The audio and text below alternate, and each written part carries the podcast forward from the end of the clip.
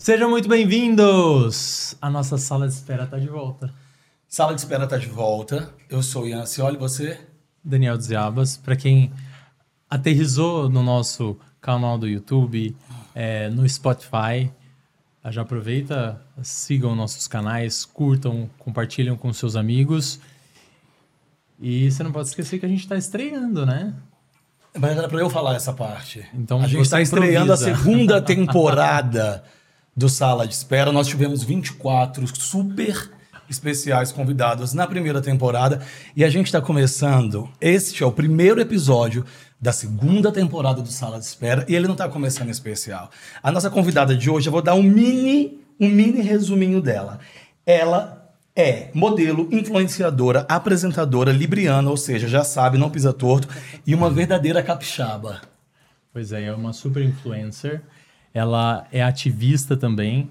Ela fala muito sobre o mercado de moda. Ela conversa muito com o mercado plus size e eu ouvi falar também que ela é comediante nas horas vagas. E além de tudo isso, ela é uma gata que veio tão linda hoje para estrear a segunda temporada, Letícia Muniz. Gente, Aê! para, eu vou ficar me achando. Não, é para se achar. Agora todo lugar eu quero que me recebam assim, não vou aceitar menos. Sabe por que, que eu fico um pouquinho triste que não, tem, não dá para sentir cheiro de casa? Isso que eu ia falar, tirou a palavra Porque, da boca, ela chegou ela linda, é cheirosérrima. Deslumbrante, cheirosa, tá todo mundo para, aqui gente, babando. Eu vou ficar com vergonha.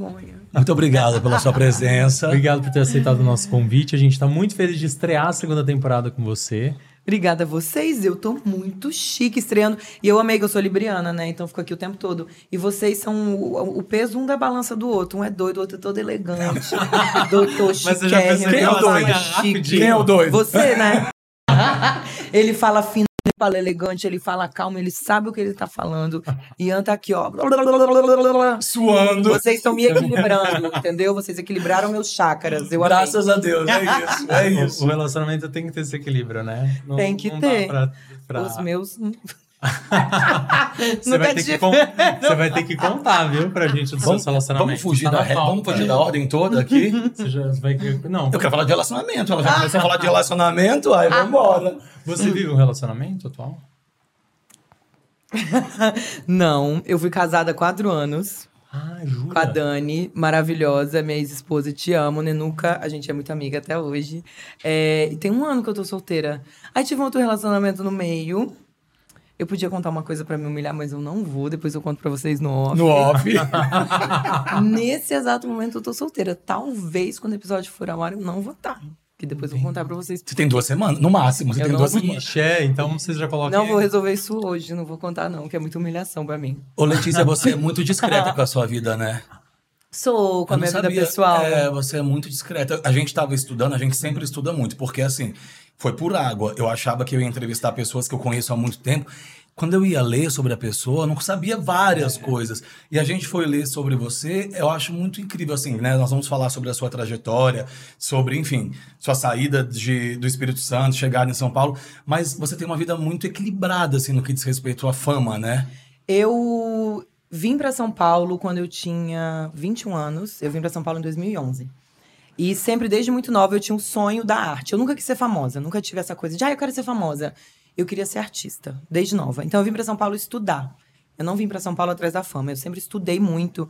Eu sou formada em rádio e TV, eu sou apresentadora formada, estudo teatro há 10 anos. E aí, um pouco antes da pandemia, comecei a conseguir trabalhar com o que eu sempre quis. Comecei a conseguir fazer coisas na internet. Gravei dois especiais de comédia pro Comedy Center. Eu tenho vergonha, ninguém assiste não, muito ruim. Assiste é, sim. E aí, na pandemia que as coisas aconteceram. E por coincidência, foi quando eu estava namorando com a Dani. É, foi meu primeiro relacionamento, eu sou uma mulher bissexual. Foi meu primeiro relacionamento, foi justamente com uma mulher. E aí, quando eu expus isso, que foi simplesmente fazendo uma postagem de Dia dos Namorados, as pessoas começaram a me. Foi horrível, assim, porque as pessoas começaram a falar um monte de Eles coisa. Não esperavam esse, esse tipo horríveis. de, de E aí eu fiquei, caraca. E aí, por algum tempo, eu mostrava a Dani, porque a gente vivia juntos, a gente estava numa pandemia, não tinha como não. Tenho muito orgulho da minha família, nós somos uma família, eu e ela, a gente tem dois cachorros, o Peidoc e a Margarete. Tenho muito orgulho, então nunca postei no sentido de expor, no sentido de ter orgulho e de até mesmo mostrar, né, que não tinha nada de errado, que ninguém e deveria de querer, né? ter Acabou. vergonha de ser. Mas aí as pessoas começam a, de uma maneira geral, né, você expõe sua vida, sua vida vira uma coisa que é meio que um domínio público. Então, muitas coisas começaram a acontecer comigo com a carreira Instagram o tempo inteiro e eu entendi que o meu psicológico não aguentaria se a minha vida fosse o meu trabalho, que eu precisava tá. ter a minha vida e o meu trabalho, porque sempre foi a mesma coisa para mim na minha cabeça. Mas Começou aí eu entendi. junto. Eu entendi que se eu não tivesse essa separação, eu ia ficar doida. Que se eu postasse o tempo inteiro tudo que eu tô fazendo, com quem que eu tô, o que que eu tô falando, o que que eu tô vendo, o que que eu tô tudo, eu ia ficar muito doida. Então hoje eu tenho a necessidade de ter meu tempo fora do Instagram e de não. Ah, é tudo que eu tô fazendo, eu tô na internet. Eu preciso pela minha saúde mental, sabe? Mas como você faz isso? Você filtra as coisas, tem coisas que você sabe, ó, até aqui eu vou, até aqui eu mostro, outras eu já prefiro, esses momentos são meus e simplesmente não compartilho. Acho que é muito orgânico. Eu acho que como começou a acontecer muita coisa, comecei a trabalhar muito, eu fui cada vez precisando mais de mim mesma, sabe? Da minha casa e da minha vida. Então, tem coisas que eu sinto vontade de mostrar, sabe? Aí tô fazendo uma coisa aqui, ai, quero mostrar isso.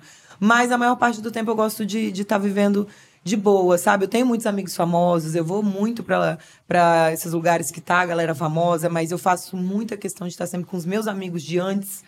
É, de viver essa vida, né? Então, a galera me encontra num barzinho que tem lá perto de casa, na frente do cemitério, Bico do Corvo. Você chega lá, sexta-feira, pagode do Paulinho, churrasquinho, tá lá, eu e meus tá amigos, lá. toda sexta. Então eu gosto muito de ter a minha vida hoje, raízes. a vida real, sabe? Porque essas coisas vocês sabem, né? Vocês também estão nesse meio. Muitas vezes é muito superficial, né?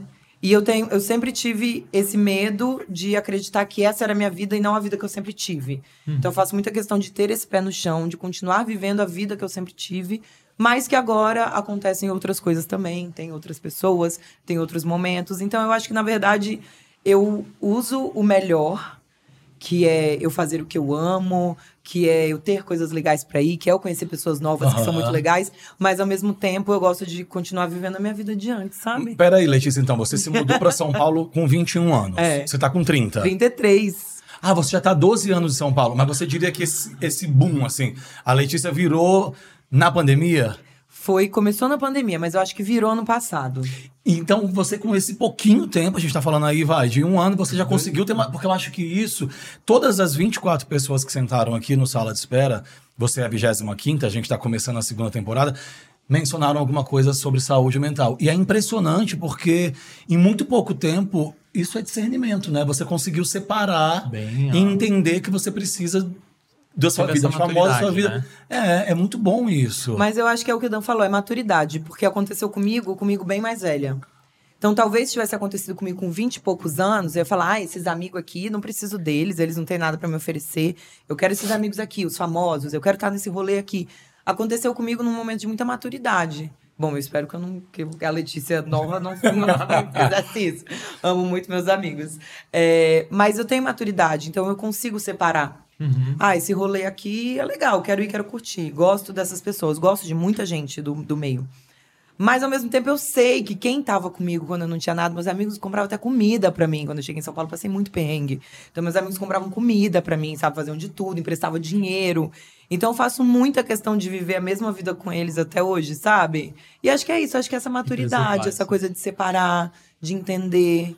Você saiu, você saiu de, de Espírito, do Espírito Santo para cá com a cara e com a coragem. Com a cara e com a coragem. Eu vim para cá com 21 anos.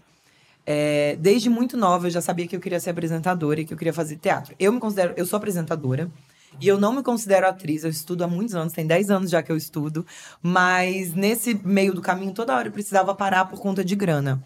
Eu já voltei a estudar desde o ano passado, mas eu não consigo tanto quanto eu gostaria por conta de tempo agora. Agora porque tá ganhando é, grana, né? graças a Deus. graças a Deus. É, mas voltei a estudar já. Então não me considero atriz. Mas eu vim para cá para estudar. Eu fui uhum. criada pela minha avó. E sempre essa coisa de estudo, tem que ter um estudo, diploma, estudo. Tem que se formar bem. E quando eu, eu já sabia que eu queria ser artista, eu não quis jogar fora todo o esforço dela de ter trabalhado a vida inteira para pagar a escola pra gente, para criar, gente. O sonho da minha avó é que eu fosse médica, tadinha. Nunca quis ser médica, pobre. Eu sou artista, a minha irmã é professora de história. Pensa no Não desgosto tem uma dessa médica na avó. casa. Quem, Aí quem quando- buscava um- uma formação tradicional na sua família a não rolou. pobrezinha de minha avó. Aí, quando. A a minha maior tristeza. Vou dar uma puxada pra baixo, mas é rápido, tá, gente? É que quando a minha avó faleceu, foi justamente. Logo depois foi quando as coisas começaram a acontecer muito pra mim. Porque foi quando eu comecei a dar orgulho pra ela. Eu tinha saído uma vez, bem na capa, assim, do jornal da minha cidade, que foi quando eu fiz Comedy Central. A minha avó comprou todos da banca. Meu tio tava no hospital internado. A minha avó foi no hospital pra visitar ele? Não, pra levar o jornal pro meu tio ver, entendeu? que maravilha. Ela dava pras vizinhas, ela mostrava pra todo mundo. Eu estou dando orgulho pra ela agora, espero que ela esteja vendo. Você deu antes, Mas aí foi uma artista e uma professora de história, a pobre da avó, gente. Mas eu nunca quis, e não foi porque ela queria que eu fizesse faculdade. Eu quis valorizar esse esforço dela. Então eu vim e eu fiz rádio e TV. Porque eu é, pensei que seria o mais próximo de um curso superior dentro do que eu queria ser, do que eu queria trabalhar. Eu sou dinossauro, gente. Eu trabalhei na MTV antiga. Lembra a MTV que tinha Sim, Tata... Eu trabalhei com a Tata momento, né, Werneck, da com a. Dani Calabresa, tá Paulinho brincando. Serra, Bento Ribeiro, Nos a bastidores. Eu era produtora. Mas sempre já querendo estar de frente pras câmeras. Sempre. E foi muito bom, foi uma escola pra mim. Eu sou essa pessoa. Eu não sou a pessoa que vai sem saber. Eu sou a pessoa que estudo pra ir. E se a gente for parar preparo. pensar, você faz o caminho contrário do que a maioria das pessoas hoje que a gente encontra com grande eh, visibilidade na internet. Porque a gente encontra muita gente, a gente já conversou com bastante gente que despontou, eh, viralizou, eh, alcançou muita gente, e aí depois é que foi estudar. Que não tem que bagagem se- nenhuma, Foi né? se especializar, porque gostou, né? E aí foi estudar teatro e tudo mais. É um outro caminho, né? Não tem certo nem errado, mas é, eu, eu vejo que tem muitas vantagens fazer o seu caminho, né? Conta um pouco pra gente, assim, como que é chegar, né, com esse, a ter essa visibilidade toda, já estando preparada para estar diante das câmeras, para falar bem, para se comunicar. Eu acho que é um caminho diferente. Porque quando eu comecei, não existia isso, né? Que a gente faz hoje. É. Então, talvez se existisse, eu também teria feito o caminho inverso, mas não existia. Então, eu fiz o caminho que eu acreditava. Eu nunca. E eu acho que também muito por essa coisa de. Eu amo arte, desde muito nova. E muito doido, porque quando a minha avó faleceu, a minha avó era muito certinha, aquela pessoa toda certinha. Quando ela faleceu, a gente começou a abrir as coisas dela em casa e eu achei um boletim. A minha avó sempre falava que ela era ótima na escola. Que ela isso, que ela aquilo. Eu achei um boletim que as notas dela eram todas ruins, só as de arte que eram boas. Ah, olha! Não era nota baixa nem nada, mas tipo assim, educação artística, coisas assim que tinham na escola. Ela era da fanfarra da escola. Eram todas as melhores notas, nas outras eram menos. Eu falei, a gente era igualzinha, ela nunca me falou. Porque eu acho que ela não queria não me incentivar a estudar, Aham. né? Então, eu sempre quis esse caminho da arte e eu sempre senti prazer nisso. Então, acho que quando a gente é artista, a gente sente o prazer na arte, não. é, é, eu acho que o sucesso é uma consequência, né? Acho que por isso que eu fui muito nesse caminho. Mas talvez se as coisas tivessem acontecido para mim de outra, de outra forma, eu estudaria depois. Mas eu vejo muitas vantagens.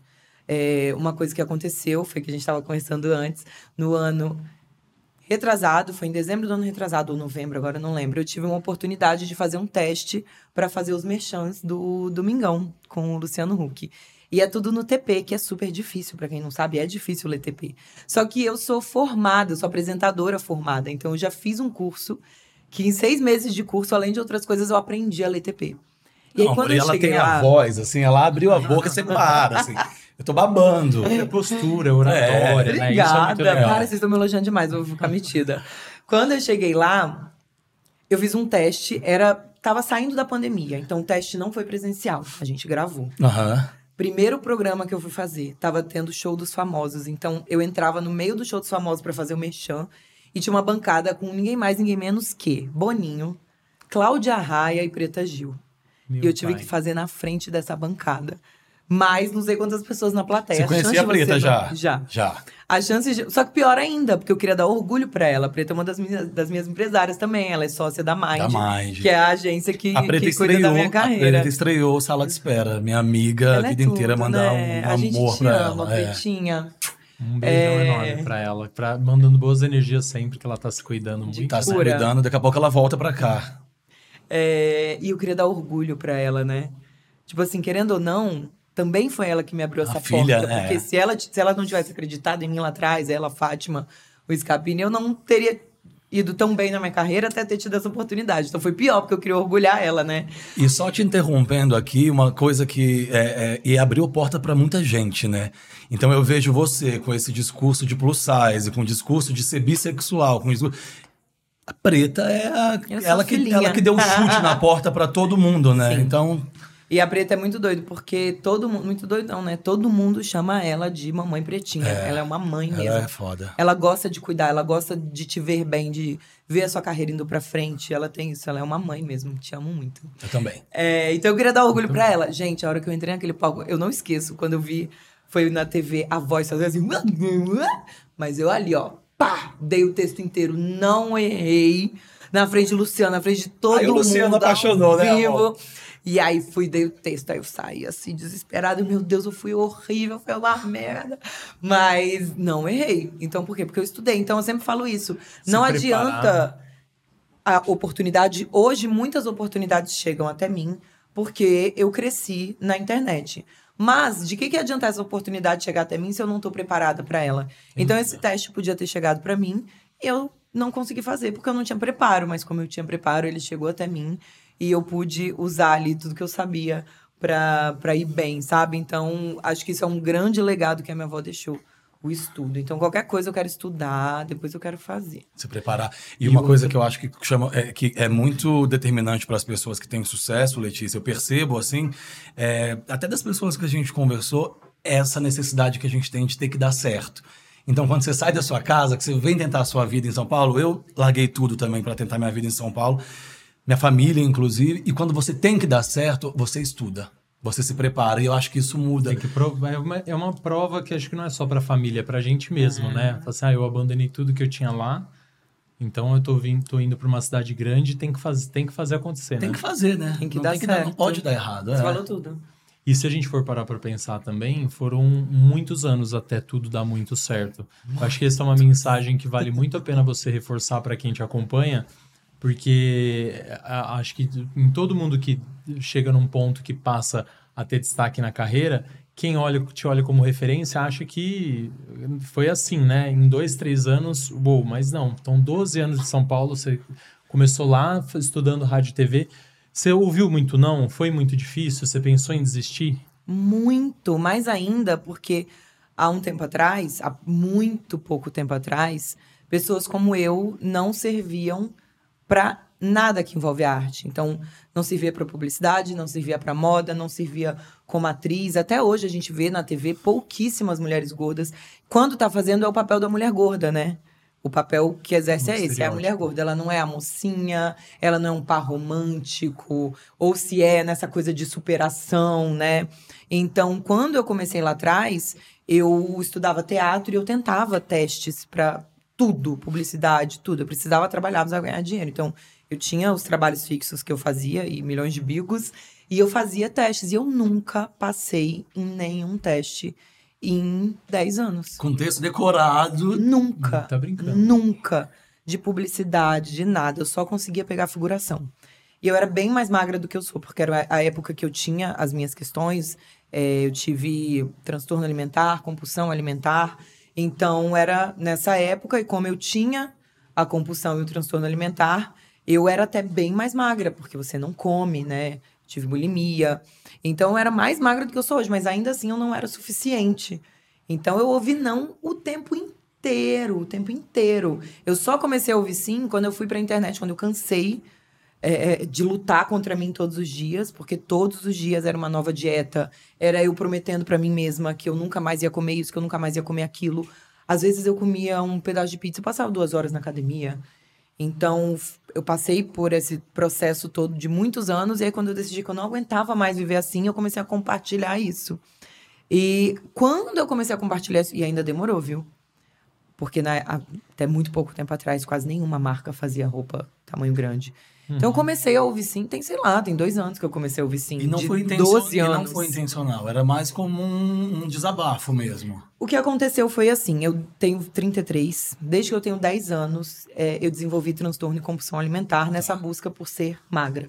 E eu era magra, só que eu sou grande. Então, quando meu corpo começou a, a se desenvolver, que era quando eu tinha essa média dos 10 anos, comecei a entrar na puberdade e tudo mais, eu comecei a ouvir de todo lado que eu era gorda. Eu ouvia que eu era falsa magra. É, eu ouvia, ah, essa sua bunda gorda aí, fica o dia inteiro, não faz nada. E eu era atleta. Putz. Eu fui ginasta a, quase a minha vida inteira. E aí, quando eu tava com uns 10, 11 anos, essa pressão estética me tirou do esporte.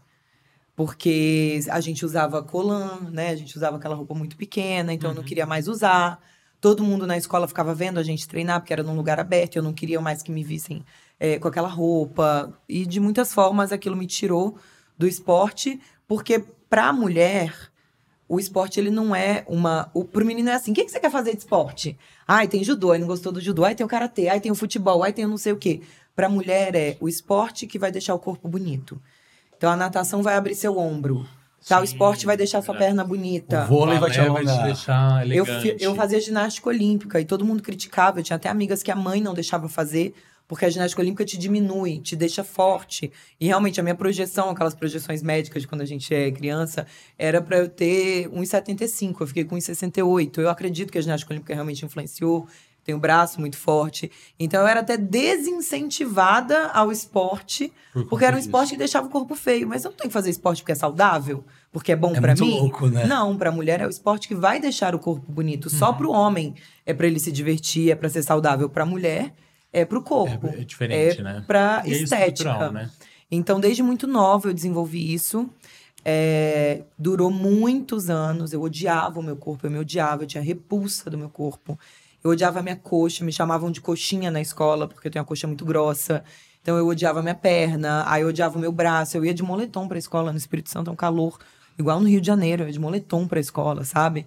E aí, quando eu tava nessa época dos 27, 28, que eu não aguentava mais, porque eu vivia assim, 18 anos da minha vida, todos os dias acordando e pensando o que, que mais eu podia fazer. Eu precisava ser mais magra do que aquilo. O que mais eu posso fazer? Eu não como. Se eu comer, eu vomito, ou eu tomo laxante, ou eu vou pra academia e fico duas horas na academia, ou eu faço tudo isso junto. Eu não saía, porque eu sa- se eu saísse com os meus amigos, eu ia beber, beber engorda. Eu ia comer, comer engorda.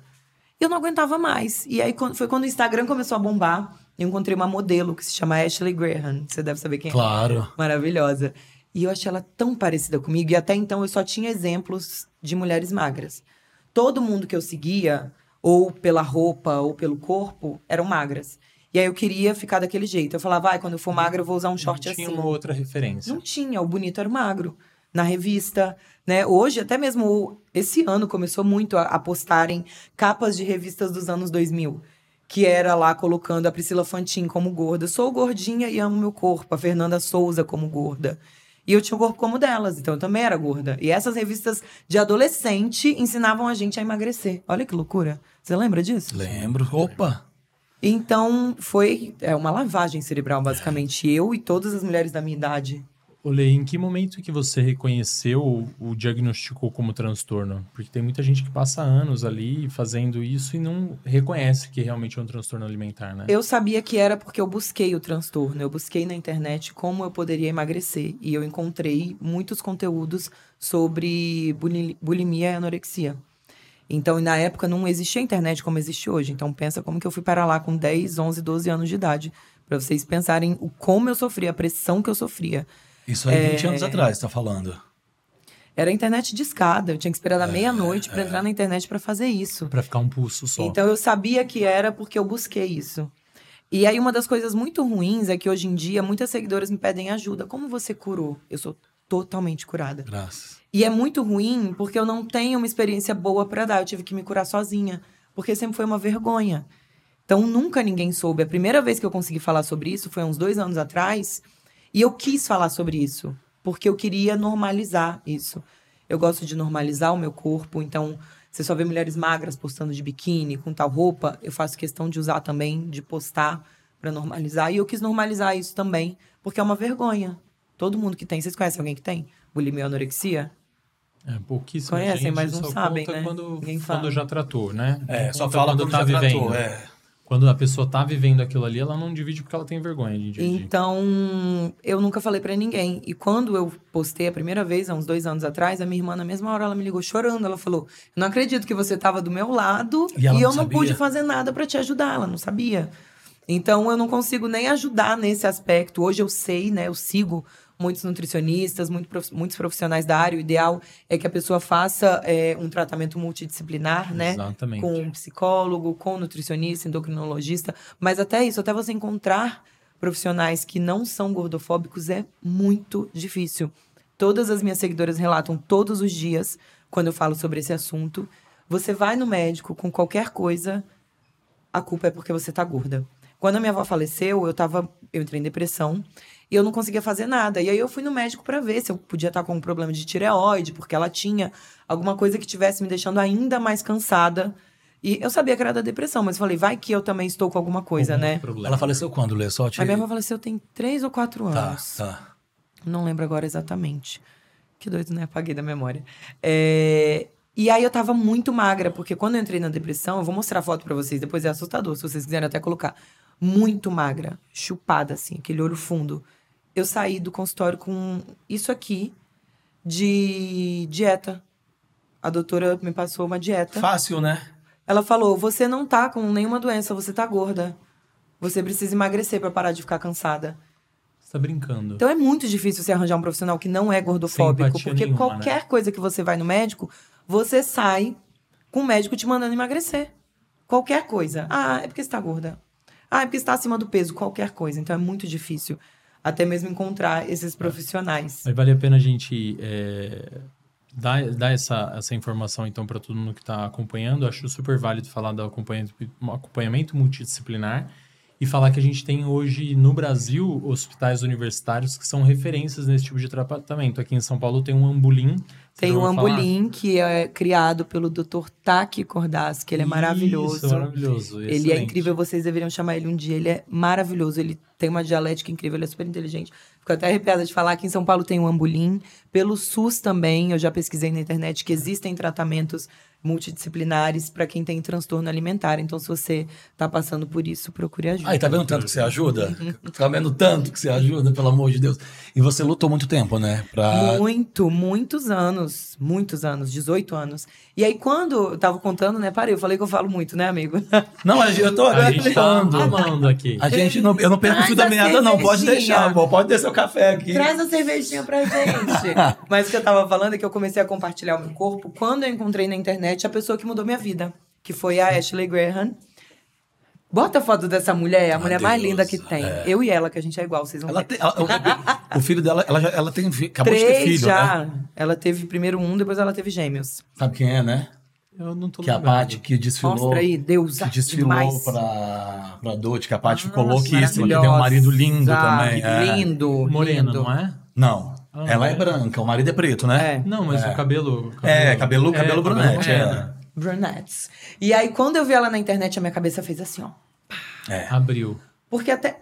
É muito louco, é um, é um divisor de águas. É- foi naquele momento, quando eu vi ela. Não foi nem um processo, foi quando eu vi ela. Porque eu nunca. Eu sempre só achei mulheres magras bonitas. A vida inteira é minha referência. E a vida inteira. É, A gente é parecem, muito né? parecida. Para! Vocês se parecem. Olhão, a gente é super igual. É, ela é muito Falam que eu linda. sou Ashley Graham brasileira. Um dia eu tava lá no Rio. Fui no É, baile da favorita. Sim, eu lembro dela no, da Dolce. Eu tava no banheiro toda cagada, derrubada, assim, suada, Rio de Janeiro, um calor, né? E aí uma menina que não me conhecia, eu fui, foi o dia mais feliz da minha vida, ela não me conhecia, não sabia quem eu era. Ela falou: Meu Deus, você é igual àquela modelo. Aí eu, quem é aquela americana? Ela começou a falar assim, assim, assim, assim. Aí eu, a Ashley. Aí ela, você falou- vocês são iguais. Aí eu falei, para. Meu Deus. Mas Não, quando mas- eu vi ela pela primeira vez, foi a primeira vez em 18 anos que eu reconheci um corpo que não era magro como belo. Porque aquilo quebrou a estrutura de todas as referências que eu já tive na vida, da TV, das revistas, de como falavam Foi a que hora a que gente você se deveria encontrou. ser. E a gente tem um formato de corpo muito parecido. E aí, quando eu vi aquela mulher linda, de biquíni, ela era bonita, ela era feliz, ela era bem-sucedida, ela era amada, ela era realizada, ela era tudo que me diziam que eu não seria Sim. por causa do meu corpo. Eu falei, caraca, ela é muito linda. Aí eu falei, nossa, a gente é muito parecida. Aí eu falei, será que eu também sou bonita? E aí eu comecei a assimilar aquele corpo como o corpo que eu achava bonito. E comecei Você não a... tem mais essa dúvida hoje, né? Não, eu Ah, sou tá. muito Gra só, linda. só, só Graças queria saber Deus. isso. Hoje eu sou Só isso que eu queria saber. Porque se você tiver, eu vou mandar trazer um espelho aqui. Eu sou insuportável de metida. Eu sei que eu sou muito linda. Isso Aí às mesmo. vezes perguntam assim: você não tem aqueles dias, você não tá muito bem, Não. você acha feia. Eu falo, amor, triste é uma coisa, achar que eu sou feia porque eu É, tô triste. O que, que tem a ver uma coisa com a outra? Se eu sei que eu sou linda, eu tô triste, eu vou achar que eu sou feia.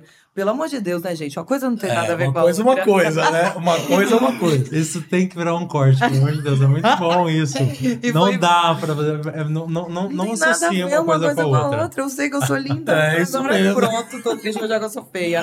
O estado de Humor é outra história. Mas uma coisa que aconteceu a partir desse dia foi que uma mulher que não me conhece, que até hoje, hum, nem sei mais quantos anos, cinco, seis anos já que isso aconteceu, não sabe quem eu sou, nunca me viu na vida, nunca falou uma palavra comigo pra me ajudar, mas ela mudou minha vida. Ela mudou a minha vida naquele momento, ela me é libertou. banheiro. Não, A não. Ashley.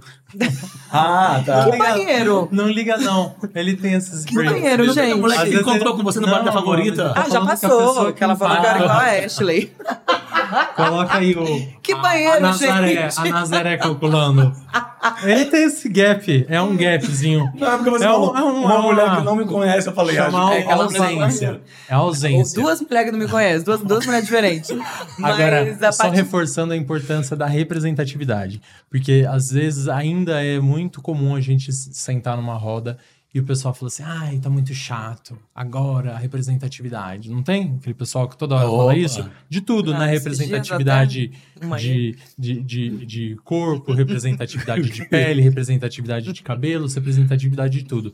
Mas tá aí um exemplo, o porquê que a gente tem que ter representatividade. Porque tem pessoas de todos os lugares do mundo que de que estão tendo o primeiro despertar hoje, quando vem uma, uma assistindo a sua entrevista aqui agora, entendeu?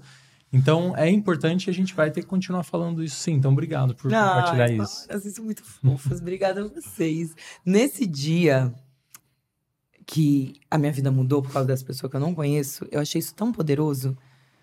Isso é tão forte. Ela libertou, ela mudou minha vida. Isso é muita coisa. E aí, nesse dia, eu falei, cara, olha o poder dessa pessoa que simplesmente ao mostrar que ela se ama sendo ela, ela mudou a minha vida, ela me libertou dessa forma. Eu também quero fazer isso pra alguém. Será que eu consigo fazer isso pra alguém? E aí eu comecei a compartilhar no Instagram todo esse processo que eu tava vivendo. E hoje, sempre, em qualquer lugar que eu vou, pode ser uma pessoa, mas é é só uma pessoa, ela vem falar comigo. Você mudou a minha vida. E eu nunca, essa pessoa nunca me viu na vida. Eu nunca falei diretamente com ela ali pra mudar a vida dela. Mas o fato dela me ver também, sendo feliz, se amando, sendo amada, tendo sucesso, mostrou pra ela que ela também podia. Trabalhando, né? Uhum. E é, é muito louco, é o que você falou, é o poder da representatividade. Essa semana uma seguidora mandou assim: Lele, eu marquei de sair no aplicativo com o boy. Quando chegou lá, ele não quis ficar comigo porque ele falou que eu era gorda. Aí ela falou que ela falou que eu não era gorda, que ela era linda. E ele falou que não. Aí ela falou que pegou o meu Instagram e, falou, e mostrou. E essa daqui você acha bonita? Aí ele falou não. Aí ela pegou e falou que foi embora. então, tchau.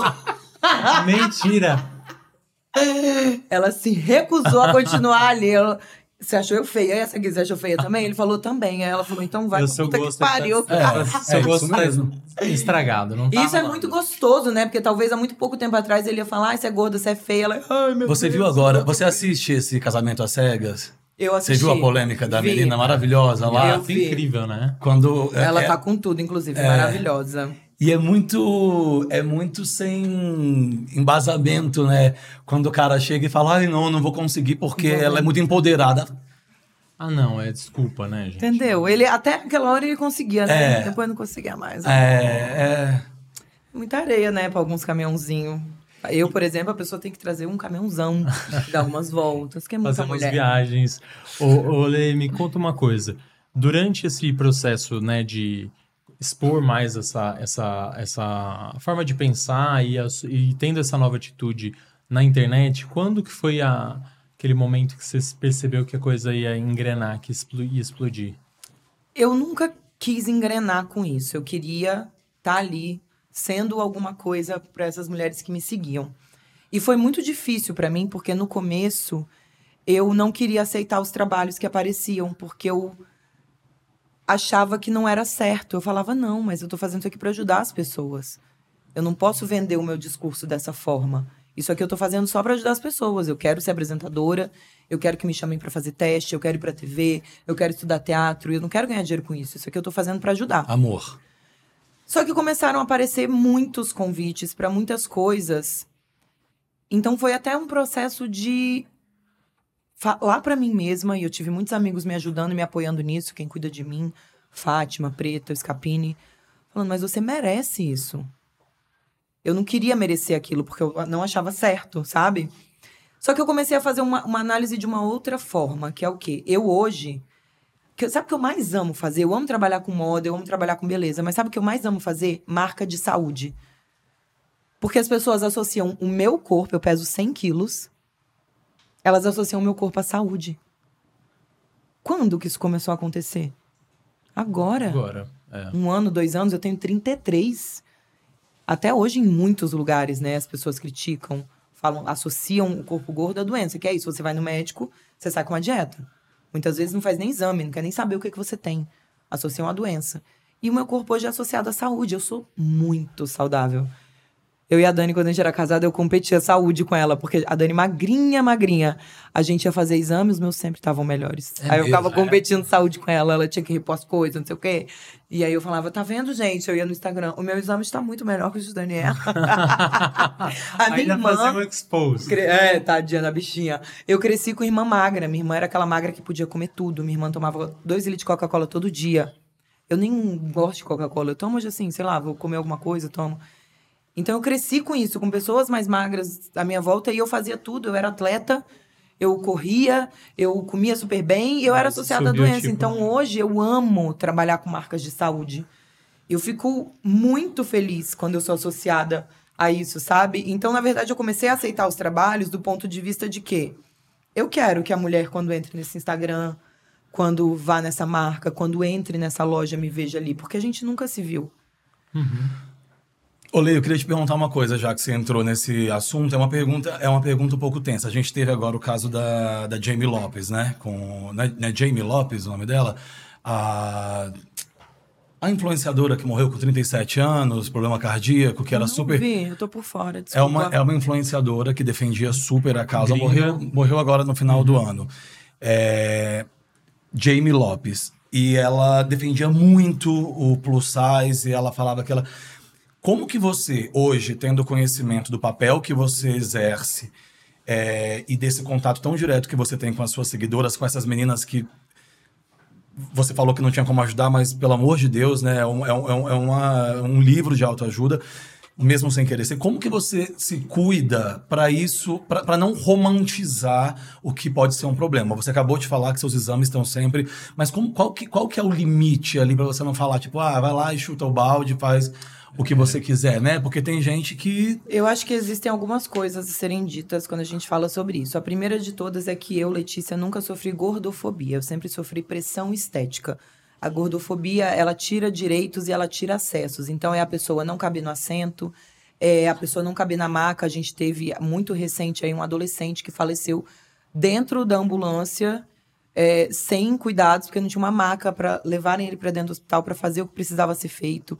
É a pessoa não passar na roleta e vários outros acessos que são negados, roupa, é, muitas coisas. Então eu nunca sofri gordofobia, eu sempre sofri pressão estética que todo mundo sofre, desde a pessoa mais magra é. até a pessoa com o corpo que tiver, todas as pessoas. Então acho que essa é a primeira questão. quando você não cabe numa poltrona de avião é gordofobia. Gordofobia. Tá. Quando você não passa numa roleta, você é colocado em situações vexatórias, você é tirado direitos, direitos às vezes muito básicos, como vestir uma roupa.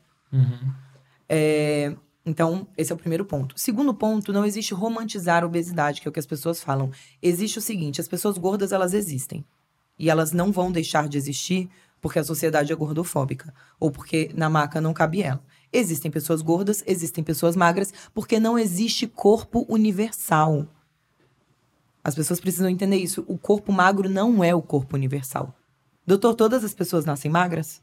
E elas ficam gordas porque elas não se cuidam? Não, tem- nós temos diferentes biotipos, né? Tem gente que vai ser magro, mesmo se tentar comer muito, vai continuar magro. E tem gente que, mesmo comendo pouco, tem uma tendência a acumular mais gordura, né? Então ele tem aquele o corpo mais curvilíneo. Tem o muito magro, tem o magro, tem o médio, né? Que chama, com- enquanto modelos chamam de curvy. Tem a pessoa um pouco mais gorda, tem a pessoa gorda maior. Não existe corpo universal. Não significa que aquela pessoa não se cuida. Da mesma forma que eu e minha irmã nascemos da mesma mãe e do mesmo pai, crescemos no mesmo lar, comendo as A mesmas mesma coisas, comida. tendo os mesmos hábitos. Na verdade, a minha irmã sempre foi mais nerd, então ela só lia, estudava. Ela gostava muito de ler e eu gostava de esporte, então eu era atleta. E a minha irmã sempre foi mais magra que eu. Mas não um pouquinho mais magra, muito, mais magra. A minha irmã, até pouquíssimo tempo, até antes dela ter filho, ela comprava roupa na seção infantil das lojas. E a gente cresceu igual. Então não é porque eu não me cuidei e ela se cuidou que ela era magra e eu não. Não é porque ela merecia aquele corpo e eu não merecia porque eu comia mais do que ela. Porque muito pelo contrário, eu tinha hábitos até melhores do ponto de vista de que eu era atleta e ela não. É, eu não tomava refrigerante, eu sempre sofri muita pressão dentro de casa de não comer as coisas, então eu comia até menos. Não existe um merecimento de corpo, não existe um corpo universal que todo mundo nasceu e algumas pessoas não tiveram vergonha na cara, como dizem, outras não. Então, acho que a gente parte do princípio que as pessoas gordas existem. Então, ninguém está roman- romantizando a obesidade. As pessoas querem ter o direito de existir, de ter dignidade, de ter direitos e de serem quem elas são. Porque é muito triste, e eu vivi isso muitos anos, você viver uma vida 24 horas por dia tentando ser magro. E é muito mais triste ainda você ter médicos que não estão preparados para entender que sim, existe a obesidade doença. Não sou médica, não entendo. Mas para entender que é, não é tudo na base disso. Então, é como eu falei, você chega no médico hoje, o médico não quer nem ver. Ele já fala que é porque você está gorda. Eu recebi relatos das minhas seguidoras, assim, dos mais variados, que a pessoa estava com uma doença X. E ela demorou muito para descobrir, porque ela chegou no médico, o médico falou, tá gorda, vai emagrecer.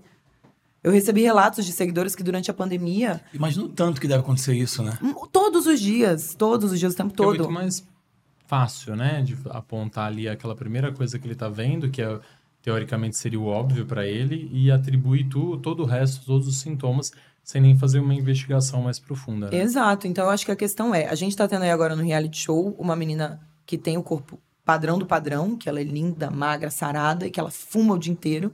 E se você pegar ela e eu, colocar uma do lado da outra, sem ninguém saber os hábitos de ninguém, e perguntar qual dessas duas pessoas é saudável, todo mundo vai falar que é ela e não eu. Eu não Tem um fumo. abdômen trincado e que. Não fumo. Não tenho nenhum hábito. Bebo, mas bebo socialmente. Me alimento super bem, porque eu gosto. Eu sou criado por vó, né? Eu gosto de comer giló. Eu amo giló. Eu amo Ah, eu odeio. legume. Eu amo. Nossa, tá aí uma coisa que eu não gosto. É Fora bom isso, demais. até pedra eu gosto. Tira tudo menos o giló. Menos o giló, é. Mas as pessoas associam o corpo magro ao saudável e o corpo gordo à doença. Então, essa é a questão toda, né?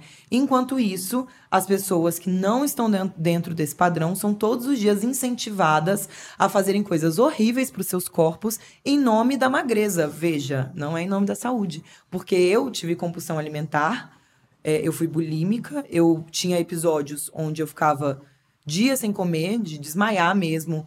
E quando eu comia, eu comia compulsivamente De desmaiar. de desmaiar. É, tomava laxante, já tomei todo tipo de remédio possível, remédio que na época não vendia, eu arranjava receita, comprava por fora.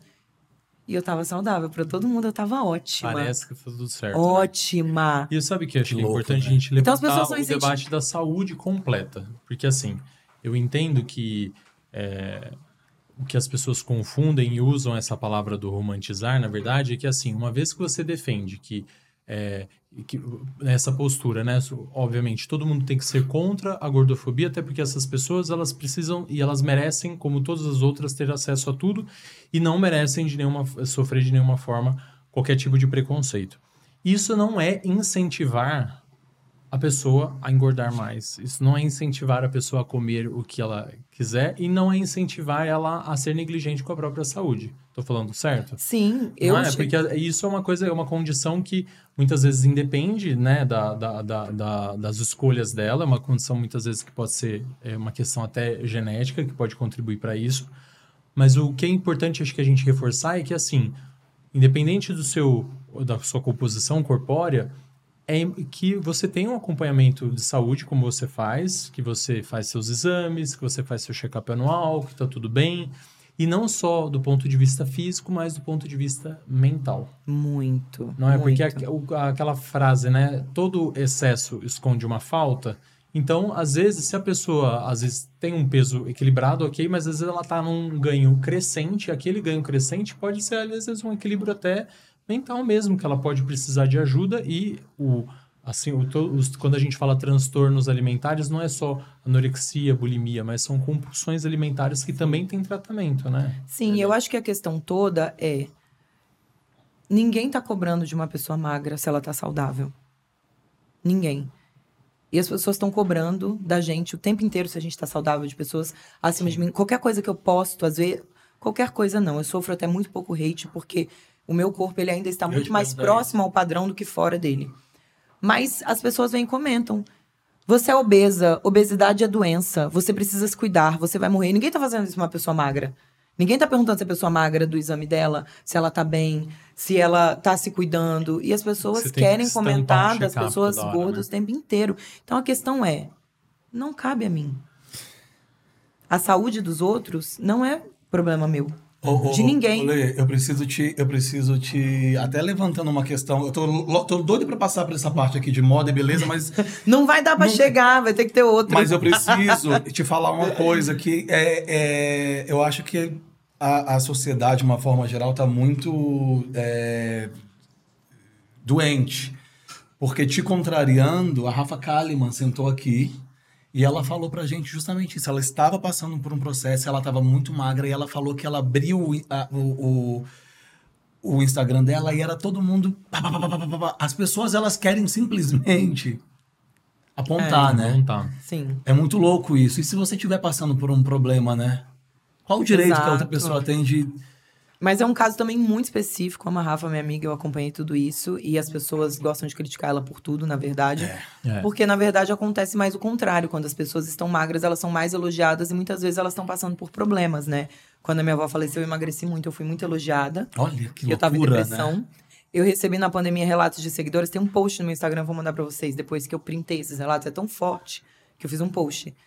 É, Tem uma seguidora minha que a mãe ficou internada com Covid, sei lá quanto tempo. A menina definhou, assim, tava super magra. No enterro da mãe, elogiaram o corpo dela. Ai, pelo menos você emagreceu, né? Nossa. Então, na verdade, as pessoas elogiam a magreza, não importa a que custo, porque elas associam a magreza ao saudável, Ao belo. ao belo. ao belo, Não importa a que custo. E se você, se eu falar hoje assim, ó, se eu com meu corpo, ou pessoas mais gordas que eu falarem, eu faço isso, isso e isso, coisas ruins, todo mundo. Mas e a saúde? Não sei o quê. Mas aí, se eu tiver muito magra e falar, ah, eu tomei esse remédio, eu fiquei sem comer, eu fiz isso, nananã, as pessoas vão falar, nossa, me ensina aí que eu quero fazer também. Bom, se a gente for entrar no mérito dos remédios que as pessoas tomam para a gente vem cada vez mais falando sobre isso. Eu posso contar o número de pessoas que, que, eu, que eu atendo que eh, hoje não comentam, né? Que já tomaram, que já viveram alguma experiência com esse tipo de medicamento. E é bem isso que você falou. Às vezes a gente está vendo pessoas que estão lá na academia com corpos esculturais, estão tirando foto na, com six packs no Instagram e que estão tomando zilhões de medicamentos. É medicamento para acordar, é medicamento para tensão, é medicamento para tirar o apetite, é medicamento para dormir.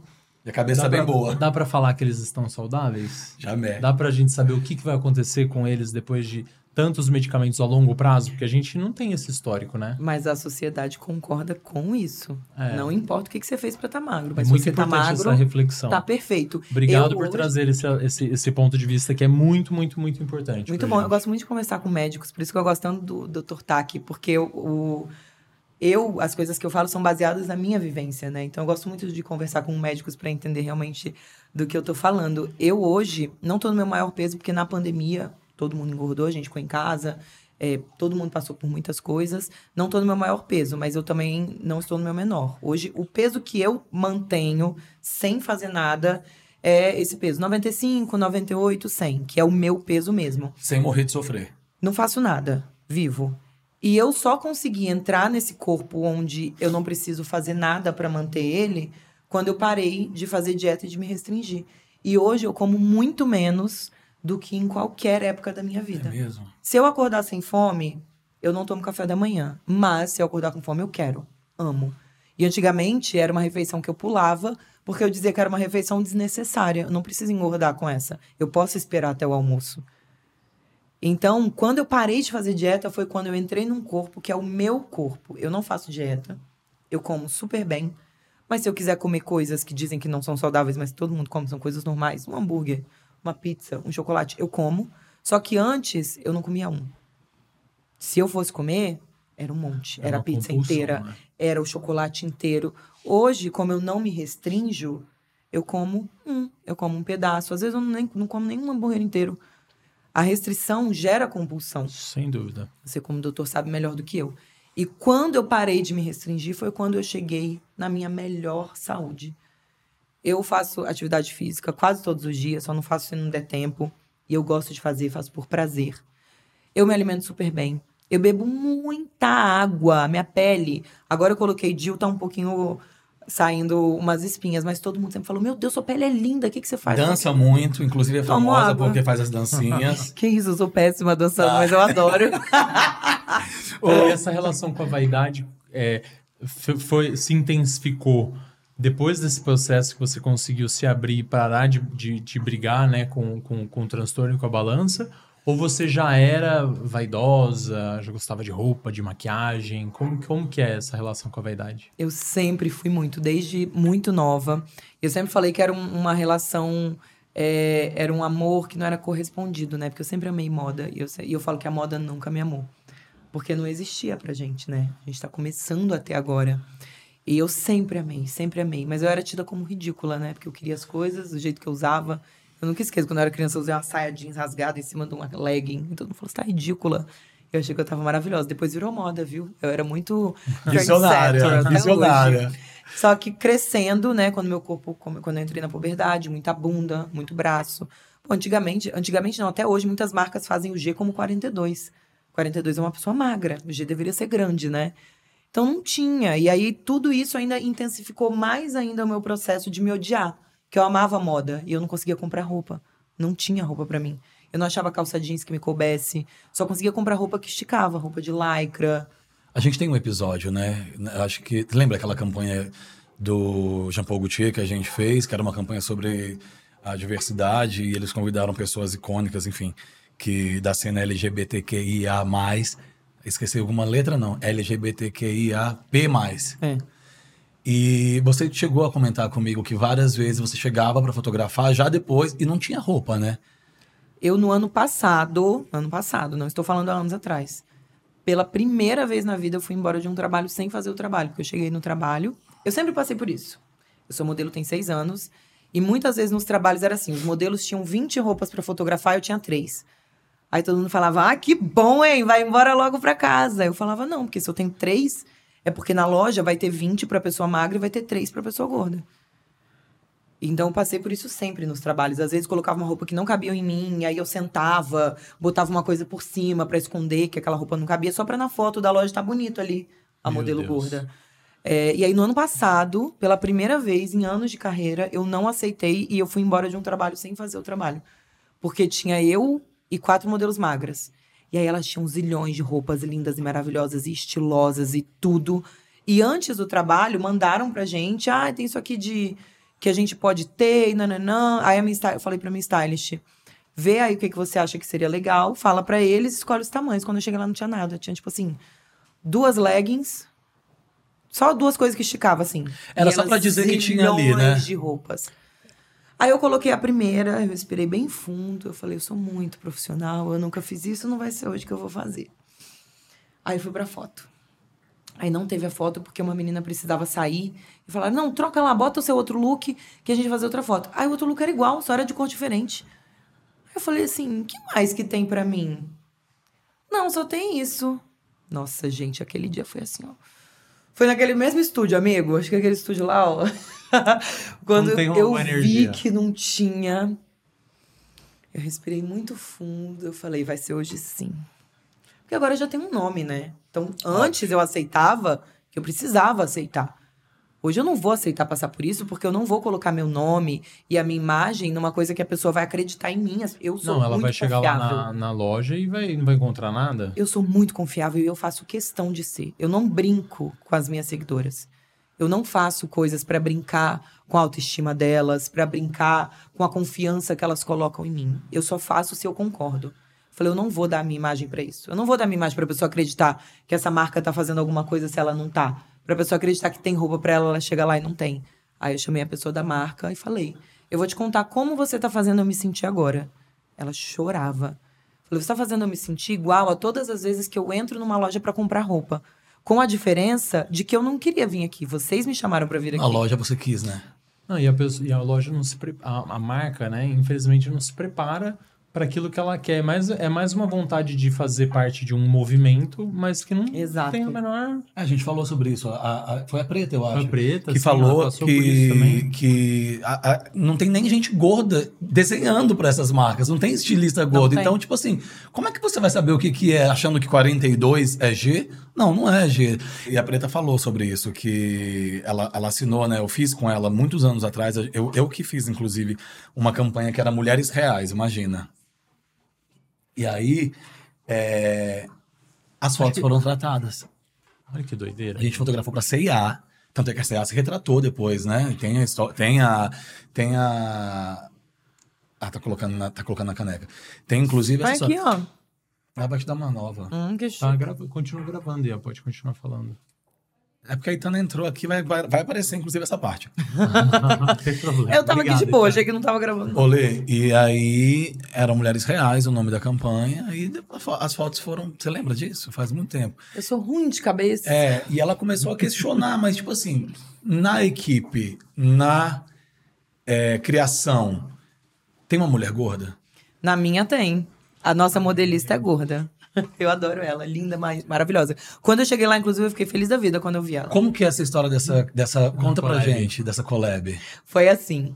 Eu sempre quis ter uma marca de roupa, não por ser empresária, por ter esse business, porque é muito difícil. Opa. Acho que é um dos business mais difíceis de se ter. Mais ainda quando você não tem fábrica própria e depende é, de quem faz. Porque né? aí é muito difícil o fornecedor fazer do seu jeito, fazer o que você quer. Eles dificultam muitas coisas, enfim.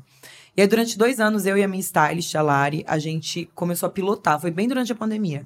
A gente ficava pilotando coisas que a gente queria e tentando um jeito de tirar aquilo do papel. Só que por a gente ser muito pequena, não ter fábrica própria, a gente pensava em tudo. A gente queria um tecido que não marcasse. É, são muitas questões, né? Que dê segurança ao corpo.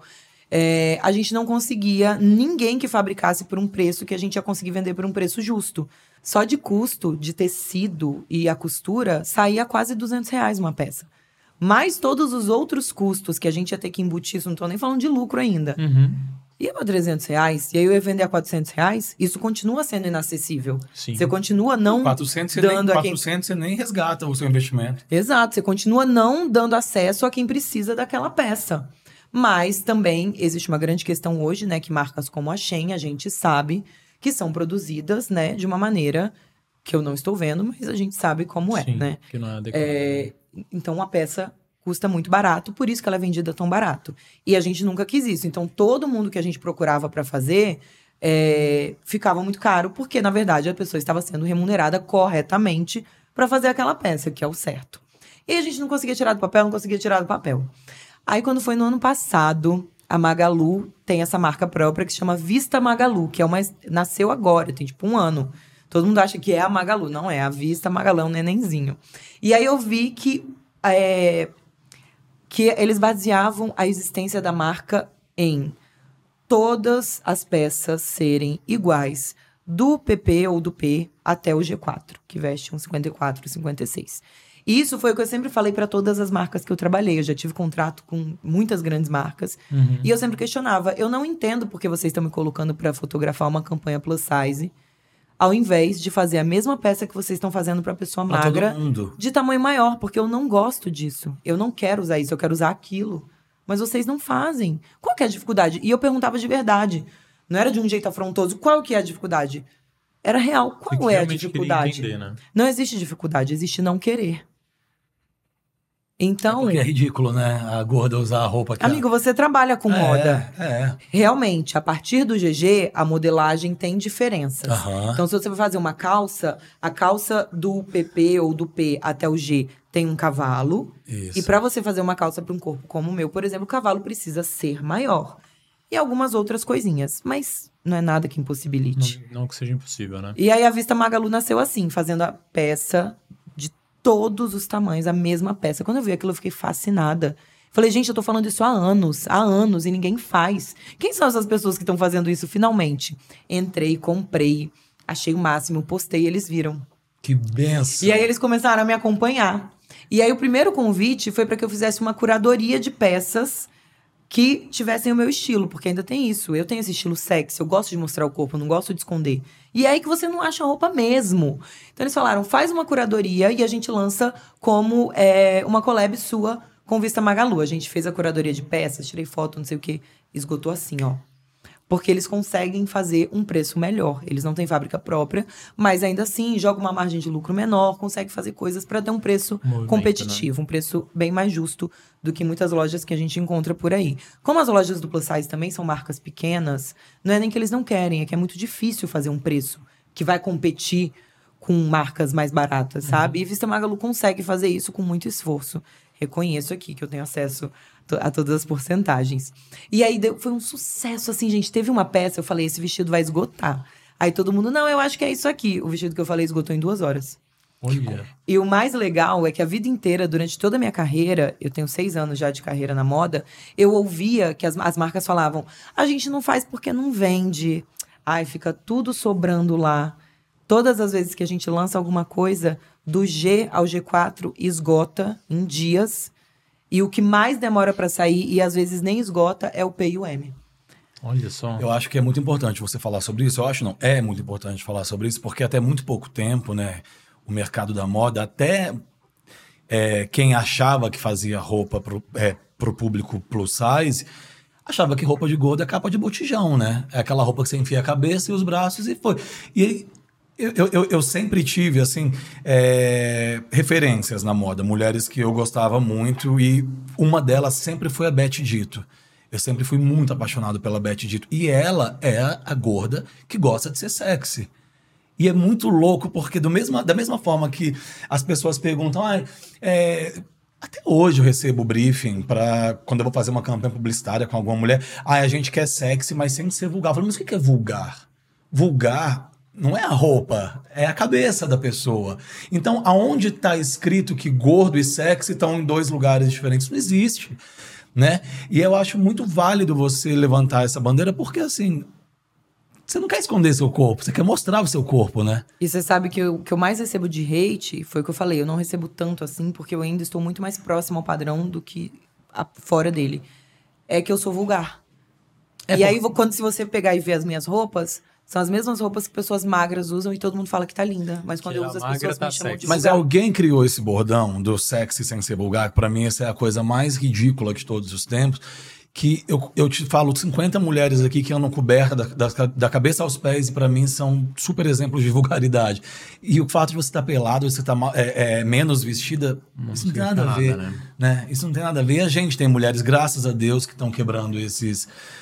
É. Mas assim, passos são pequenos, né? Mas estão sendo dados. Eu É acho muito que isso difícil porque não depende só da gente, né? Então, é isso. Aí agora, por exemplo, o Magalu veio e pra mim foi uma coisa muito linda pra minha vida porque ela dá ela materializa coisas que eu falo, coisas que eu gostaria que as mulheres sentissem. É uma coisa que eu faço zero pela grana, eu ganho uma porcentagem pra fazer. É uma porcentagem que, na verdade, nem eu sempre falo que eu pago, na verdade, porque eu gosto de dar pra muitas mulheres as peças. E eu não ganho, né? Porque a Magalu é uma empresa enorme, eles não podem ficar tirando estoque e me dando, mas eu quero. E aí eu vou e compro, eu compro o preço cheio, eu não, não tenho desconto nada, eu compro o preço cheio. Então, na verdade, eu pago vai ter. Só que quando a mulher usa a peça e ela fala, eu tô me sentindo linda, eu tô me sentindo gostosa. Tem, assim, as duas pessoas que usaram recentemente, que elas mudaram a minha vida quando eu vi elas usando, que eu amo. Jupe do Bairro, cantora maravilhosa, e MC Carol. Quando eu vi elas usando, eu fico arrepiada só de falar. Você falou, cheguei lá. Porque elas se sentiram lindas e elas me falaram isso. Eu encontrei a Jupe esses dias numa festa da Pablo. Ela falou, amiga, esse é o meu uniforme. E ela tava tão linda Que e você bem. via que ela tava se sentindo linda. Então, é, eu falo muito sobre. Só que quando a mulher ela não consegue encontrar também aquela peça roupa, moda, gente, ela é política, ela serve pra muita coisa. Opa. Então é isso, quando essa mulher teve a vida toda negado o direito de se sentir sexy, e que se ela só seria se ela fosse magra, e aí ela coloca aquela roupa que faz ela se sentir bem, que faz ela se sentir sexy também sendo ela, isso é muito forte, isso é muito poderoso, sabe? Então poder fazer isso materializa tudo que eu falo, porque aí as meninas vestem elas falam, cara. Conseguem vivenciar que- aquela sensação que você queria passar pra elas. né? E o legal da collab com a Magalu, que eu entendo que é o que eles gostam, por isso que a gente já tá até fazendo outra, é que eu, ia levo. isso agora, tá fazendo outra Tá já. fazendo outra, um babado já. É que eu levo essa vivência. Então, por exemplo, eu sei a tal da história da barriga de fora, da cintura baixa. É, a- essa moda do 2000 traz uma pressão estética muito grande. A gente viu que muitas mulheres emagreceram muito aqui mesmo, aqui em Kardashian, para entrar nessa estética, né, do 2000, para usar essas roupas. É, e eu uso calça de cintura baixa. Só que eu uso a calça num nível onde ela não me incomoda, que é acima de onde a minha barriga faz o relevo. Lá embaixo, eu não me sentiria confortável usando. Não tô falando sobre feio e bonito, tô falando sobre Você. conforto. Então, eu tenho essa expertise, essa vivência para levar para eles. Vamos fazer? Na nossa próxima coleção vai ter uma calça de cintura baixa. Só que as- a- o, o baixo é um baixo confortável. Então, o vestido, a gente fez na última agora um vestido que ele tinha um recorte na barriga para deixar a barriga de fora, só que ele fazia um V. Então ele segurava a barriga, ao mesmo tempo que ele dava segurança, ele deixava a barriga de fora. E aí muitas mulheres falavam: "Cara, eu não quero, não quero, nunca usei". Até mesmo uma das minhas modelos no dia do shooting, não vou me sentir confortável. Aí eu falei: "Se você não quiser usar, eu vou entender, não tem problema nenhum. Eu posso só te pedir para provar?" E aí ela falou: "Meu Deus, Amor. eu tô me sentindo muito gostosa". É muito então é uma né? delícia eu poder materializar o que eu falo, sabe? E você tem materializado né? isso, porque na- só na última edição do São Paulo Fashion Week você fez cinco marcas. Fiz cinco. Você está sentindo que essas marcas estão se preparando mais para esse novo cenário? Porque Ainda uma coisa é a sua parte ali com a Magalu. Verdadeiramente, É, né? verdadeiramente. Sem querer pousar só. Sim e não. É, eu tenho muitas amigas modelos que estão fora, e aí tá tendo agora essas edições de Fashion Week fora, e elas estão fazendo muitas postagens expondo que, sei lá, tem 30 marcas, três abriram casting pra Plus, quatro. E aí chega lá de não sei quantos modelos, tem dois, tem três, né? Então é isso muito acontece limitado, muito. né? E o que eu penso é, realmente tem marcas que não têm condição de fazer, mas são marcas tão prósperas, com tanto dinheiro. Então, a- o questionamento é: não podem fazer, não querem fazer. É porque não vai vender? Elas precisam que, que venda? É isso que vai fazer a marca ter sucesso ou não? É, são essas peças do Plus que, se não venderem, vai afundar a marca? Vai, vai Não, não falir quer a marca. não quer, sabe? Muitas vezes, até me falaram isso esses dias, eu fiquei questionando. Às vezes não quer fazer, porque a cliente que consome aquela marca, se vê uma pessoa gorda usando, não vai mais querer usar. Eu, acho, eu acho também que essa é a. Sabe? É então, eu até isso, acho que né? aqui no Brasil muitas marcas são até muito mais avançadas que isso. As marcas que eu desfilei são marcas que eu conheci, os, os donos, os estilistas, são todas pessoas muito incríveis. Os meninos da Ateliê Mão de Mãe foram maravilhosos comigo. O Iron, o da Iron da Missy. Missy. Cê- Pra, como que é aquela outra também? É, Bold Bold Strap, eu sou Strap. apaixonada. Super eu participei sexy, de né? todos os meninos desde que eles estão no Fashion Week. O primeiro foi o Fashion Filme, que foi quando eles tiveram feminino pela primeira vez. E das duas vezes que eles desfilaram, eu desfilei. E assim, eu amo Bold Strap porque é sexy. Esse seu look hoje é bootstrap? Não, esse top é da Traça e a calça é da. Eu falei, Cipriano. A gente manda fazer, né? Lara, a gente tem que mandar fazer porque tem muito pouco ainda. Mas Bootstrap é uma que faz, e para homem e pra mulher, então é muito legal também, porque ainda tem esse segundo ponto, né? A moda plus size no feminino também já tá muito mais adiantada Muito aqui no mais, masculino. A Another Place, que os meninos também são maravilhosos e também fazem. É, as Emarias, que também a Cíntia tem essa super preocupação. Então eu tenho visto marcas que se preocupam de verdade, mas são as menores marcas. E olha, não, mas olha uma coisa que engraçado. Você falou, sei lá, meia dúzia de marcas aqui que são marcas novas. Uhum. Né? Cadê as marcas Antigas. consagradas do mercado. que tem né? dinheiro pra fazer, que tem Mas que bom condição que de são, fazer. são marcas em ascensão e que talvez elas mostrem para essas antigas e tradicionais que elas estão perdendo um- uma, uma fatia boa do mercado, né? Eu E acho que tá é olhando isso. É. isso. essa nova moda, são esses novos profissionais da moda. Você trabalha com moda há muito tempo, eu muito menos que você, mas eu ainda peguei aquele momento da moda é, do preconceito muito grande, né? Que até uns anos atrás começaram a ter muitas exposições, não só a gordofobia, mas também racismo na moda. Sim. Então, essas novas pessoas estão vindo para mudar a cara da moda, porque esses profissionais ficaram no passado. Profissionais racistas, profissionais gordofóbicos. é, Homofóbicos. homofóbicos, capacitistas. Então, eu acho que essa nova moda tá vindo para mudar muita coisa e essas estão sendo as pessoas responsáveis para mudar isso. E é muito forte, porque não é só a roupa. Eu cresci amando moda e eu não me via ali. Então, eu entendi que para estar ali eu precisava ser magra. E esse também foi um dos motivos de todos os problemas que eu tive. Na TV também. Eu sempre quis trabalhar com TV. E eu ouvia assim: você não vai desse jeito, não tem espaço para você No máximo pra ser uma engraçadona, né? né? Pra o fazer o Zorra uma- Total, É. né? Teve uma época que eu, inclusive, eu fazia comédia. é, amo, tá? Eu sou uma pessoa muito engraçada, talvez não pareça. Amo comédia. Mas eu percebo hoje que em algum momento da minha vida eu foquei nisso porque a única oportunidade que pareceu que eu teria seria fazer um. Zorra Total, por exemplo, né? Isso, isso ainda é engraçada, né? o interessante, o incrível e o forte, o lindo da moda estar se abrindo é que traz muita representatividade, que foi o que a gente falou lá atrás. Porque quando eu via as modelos ali, eu entendia que a única chance de eu estar ali seria ser como elas.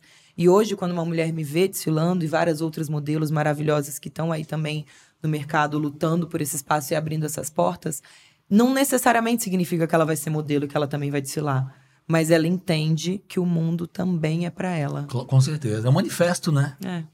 Eu participei, inclusive, de, um- há, há- há pouco tempo atrás, acho que foi no final do, do ano passado, é, de um. Inclusive, foi um evento da MERS, que a gente estava falando sobre é, tratamentos para o verão, né? E é muito comum a gente ouvir falar, quando eu atendo um paciente, às vezes ele, a gente, eu vou fazer o exame, né, na consulta, vou examinar o rosto, examinar o corpo, pergunto quais são as queixas, o que, que trouxe ele na clínica. E, e é muito comum um paciente às vezes falar assim: ah, então o corpo deixa pra lá porque eu tô acima do peso e eu não, não quero olhar pra isso agora.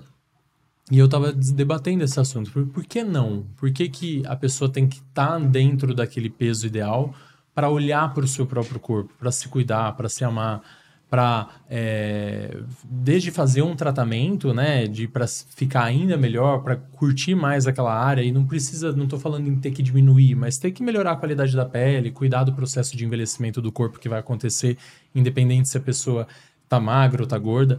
Mas eu acho que é isso, a gente tem que falar mais sobre isso, sobre esses aspectos, para que as pessoas realmente entendam que não é para vendar né, os olhos e sim olhar sempre para aquilo com carinho, com amor e buscar formas de. Quando você estava falando de representatividade, eu imaginei você tendo o prazer de, de olhar uma, uma roupa e, e imaginei a sensação gostosa que é de encontrar uma roupa que você acha bonita e que cabe em você.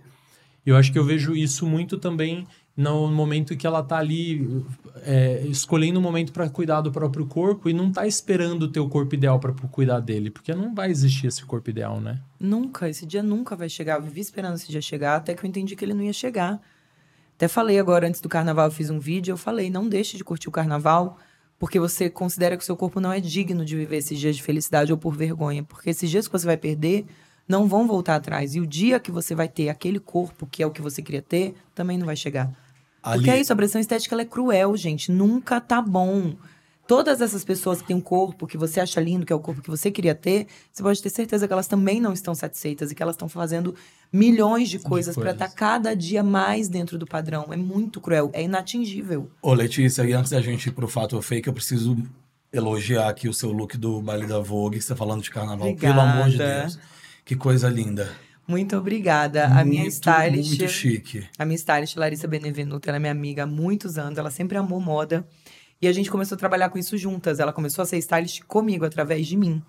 E é muito lindo, porque como ela me conhece, ela entende muito meu corpo, ela entende as minhas dores, a gente até morou juntas.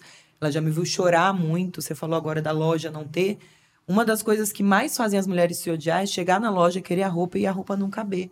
Porque aí você não fala, ah, essa loja não faz roupa do meu tamanho. Não, você fala, também gorda desse jeito, óbvio que não ia caber em mim. Se eu tivesse mais magra, qual mulher nunca comprou uma roupa que não cabe para se obrigar, para se forçar a caber nessa roupa? Né? E a Lari me viu passando por muitas coisas, então ela tem uma sensibilidade ela tá com você incrível. Quanto tempo? Tem uns cinco anos já. Ela tem essa sensibilidade com o meu corpo, tanto que hoje, se eu for fazer um job e não, a marca que é aquele stylist, eu pago ela para ela ir comigo, para eu não passar por constrangimentos que eu sempre passei. É, então, a Lari ela tem essa sensibilidade e ela tem essa criatividade de contar histórias. A gente gosta de embasar tudo que a gente faz. E o look do baile da Vogue, tanto desse ano quanto do ano passado, os dois a gente inspirou em histórias, em mulheres muito fortes e que tem uma história até parecida com a minha dentro do que o tema trazia, né? Então, a que a gente se inspirou esse ano é a Remédios, que é uma pintora, e ela se recusava que o corpo feminino fosse retratado como objeto de desejo, que é muito do que eu gosto de falar também, porque eu sempre falo, não estou expondo o meu corpo para o desejo masculino, eu estou expondo o meu corpo para que o meu corpo seja normalizado. É, então a gente gosta de criar essas histórias, de também apresentar para às vezes pessoas que não conheciam. Minha irmã, professora de história, ela viu, ela ficou super orgulhosa é linda, quando é ela viu.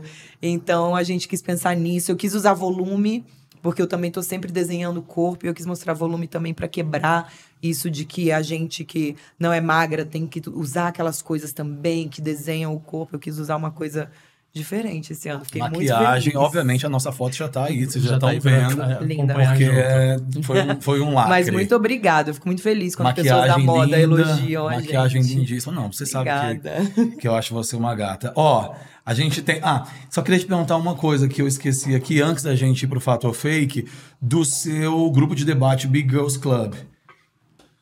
Conta pra gente um pouquinho. Depois de duas horas de podcast, não sai daí que a gente vai chegar no Fato Fake daqui a pouco. Amigo, o Big Girls Club eu criei, é, foi ano passado, porque o Instagram ele estava apoiando criadores de conteúdo a fazer projetos de vídeo. E eles falaram, a gente queria muito, a gente gosta muito do que você fala, o que, do que, que você faria? E aí eu criei uma série que mostrava esportes, atividades físicas, para que as mulheres pudessem escolher uma atividade física que elas sentissem prazer em fazer. Porque é isso, a gente é incentivado a aquilo que desenha o corpo, tem que malhar, tem que ir pra academia. academia para uma pessoa fora do padrão é uma tortura.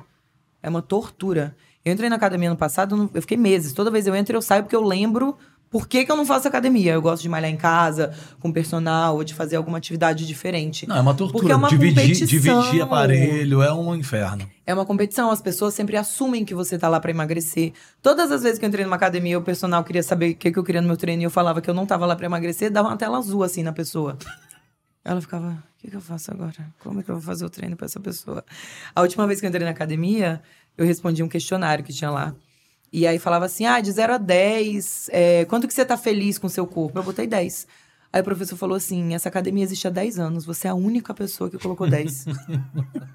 eu falei, esse lugar não é pra mim não, um beijo, vou malhar lá na minha tá casa. Errado, né? Eu quero mais alguém feliz, né? Aí pra você ver que a pressão estética é muito cruel.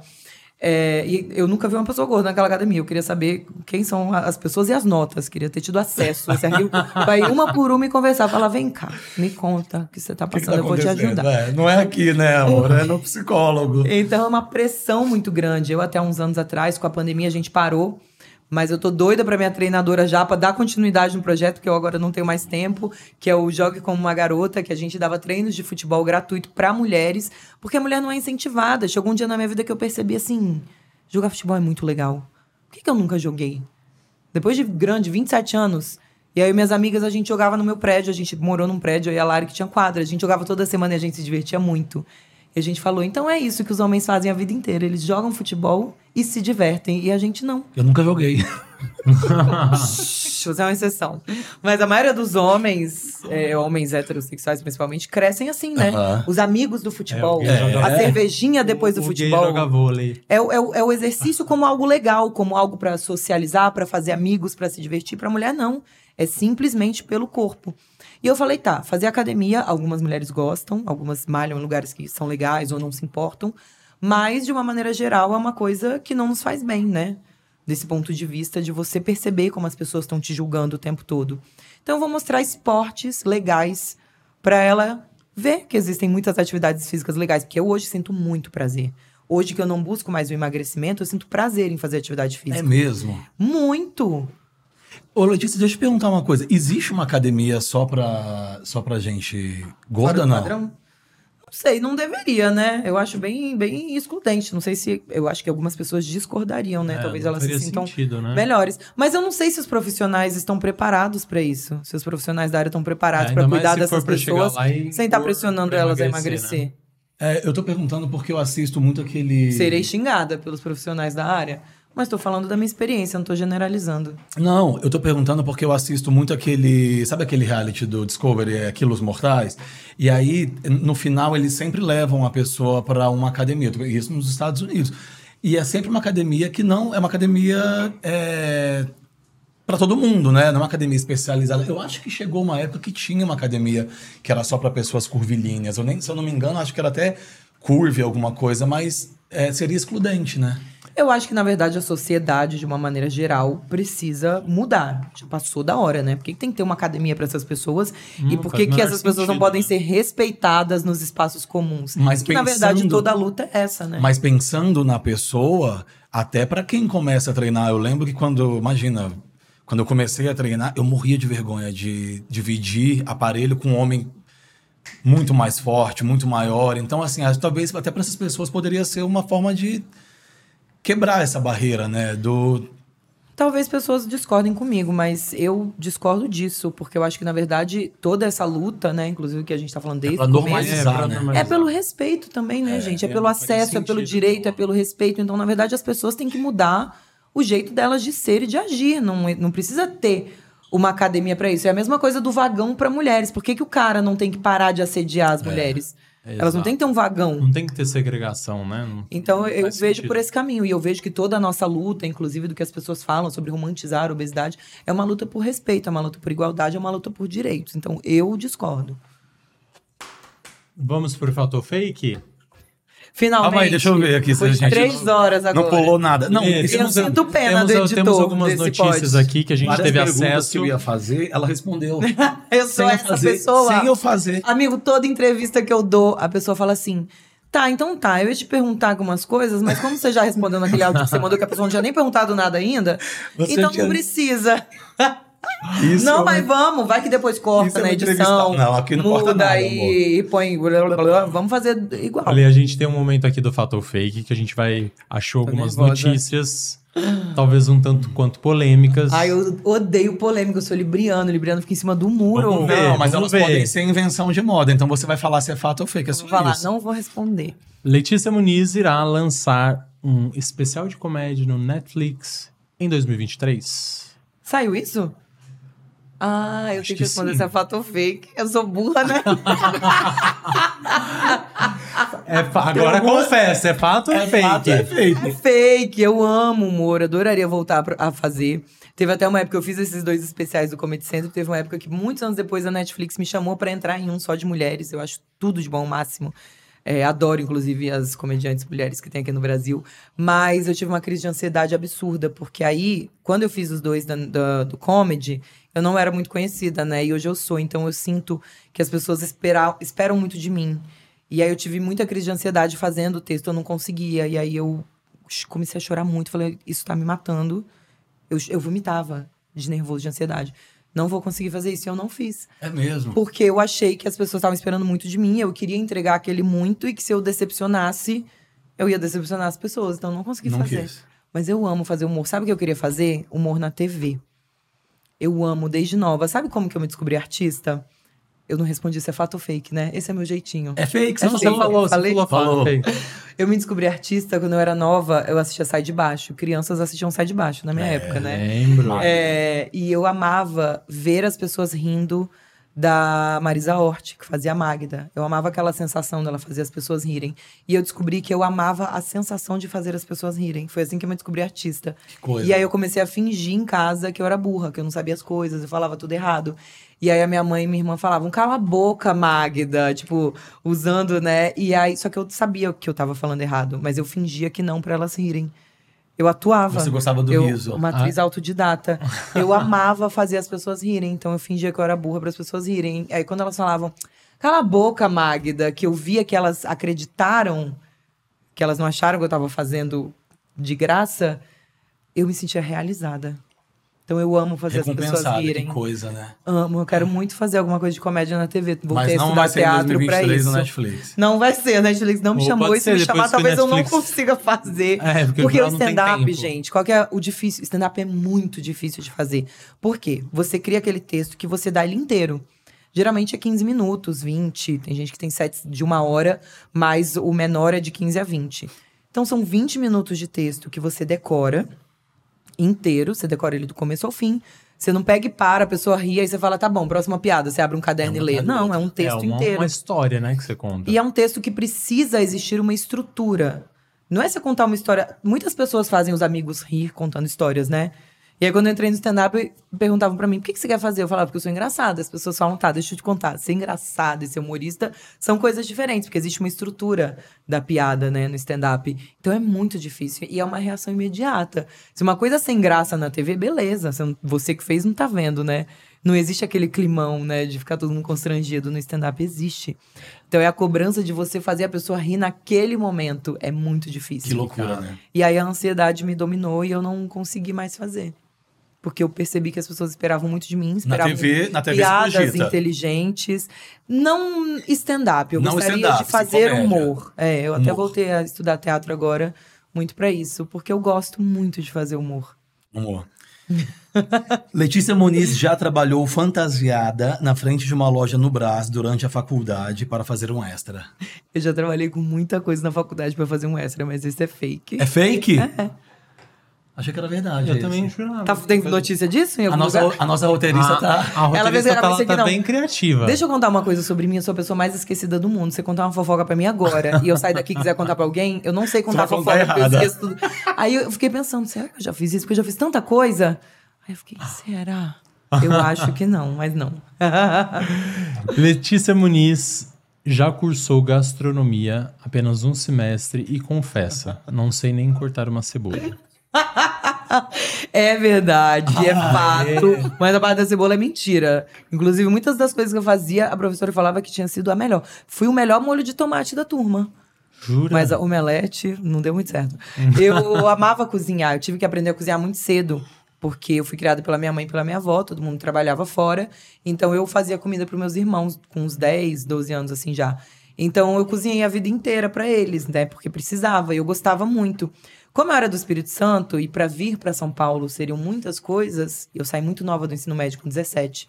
Eu achei que eu não seria capaz, que eu não teria força de vir sozinha para cá, sem conhecer ninguém, sem ter condição financeira. Aí eu falei, tá, outra coisa que eu gosto de fazer é cozinhar, vou fazer gastronomia. Aí eu fiz.